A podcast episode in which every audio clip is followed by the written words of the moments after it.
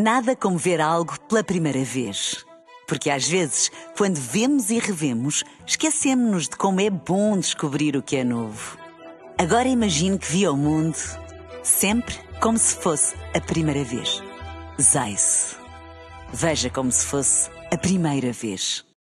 Um dia na história com Carlos Bastos. Mr. Gorbachev, tear down this wall. I have a dream. Aqui, posto de comando do movimento das Forças Armadas. Sim, é, é, é, é fazer a conta.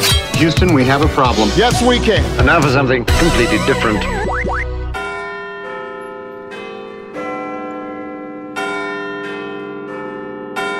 A 31 de maio de 1859, ouviu-se pela primeira vez o sino da Torre do Relógio nas casas do Parlamento. O sino, claro, era o Big Ben. O Palácio de Westminster, também conhecido como Casas do Parlamento, é o palácio onde estão instaladas as duas câmaras do Parlamento do Reino Unido, a Câmara dos Lordes e a Câmara dos Comuns. E um belo dia, resolveram construir lá uma Torre do Relógio. O nome original era mesmo esse, literalmente. Em 2012, a torre foi renomeada como Elizabeth Towers para marcar o jubileu de diamante da Rainha Isabel II, mas durante mais de um século chamavam-lhe simplesmente Clock Towers, a Torre do Relógio. A torre foi inaugurada durante a gestão de Sir Benjamin Hall, Ministro de Estado de Inglaterra, e o seu nome está inscrito no sino.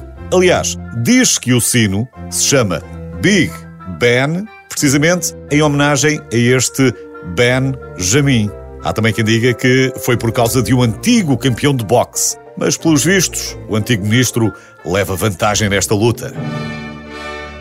Portanto, primeiro ponto a ser esclarecido: o Big Ben não é o nome da torre, nem do relógio, é o nome do sino. O primeiro rachou-se durante um teste, mas o atual Big Ben foi levado com pompa e circunstância pelo Tamisa e depois colocado numa carruagem e puxado por 16 cavalos brancos até à sua atual localização.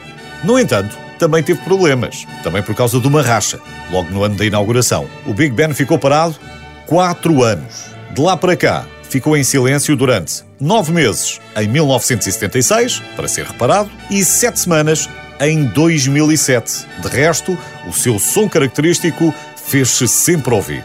E não só para os londrinos. A BBC transmitiu pela primeira vez na rádio o som do Big Ben para o país na véspera de Ano Novo de 1923. E o toque do sino foi transmitido internacionalmente pela primeira vez em 1932, durante a transmissão de Natal do rei Jorge V. Se acha que Big Ben é um nome muito imponente para um sino, então é porque não o conhece bem. É mesmo grande. O Big Ben tem 2,20 metros de altura, um diâmetro de 2,70 metros e pesa 14 toneladas, mais coisa menos coisa. O simples martelo pesa 200 quilos. E para além do Big Ben, existem ainda quatro sinos mais pequenos.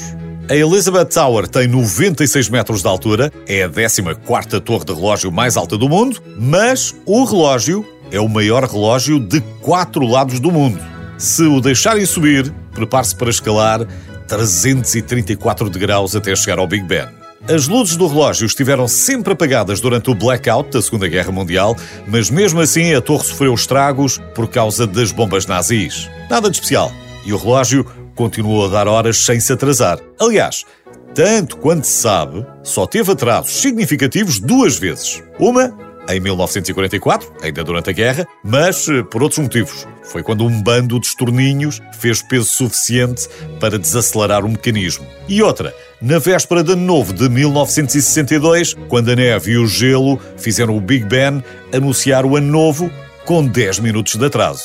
Mas nestes casos, penso que podemos dizer com alguma segurança que o Big Ben não teve a culpa. Nada como ver algo pela primeira vez. Porque às vezes, quando vemos e revemos, esquecemos-nos de como é bom descobrir o que é novo. Agora imagine que viu o mundo sempre como se fosse a primeira vez. Zais. Veja como se fosse a primeira vez.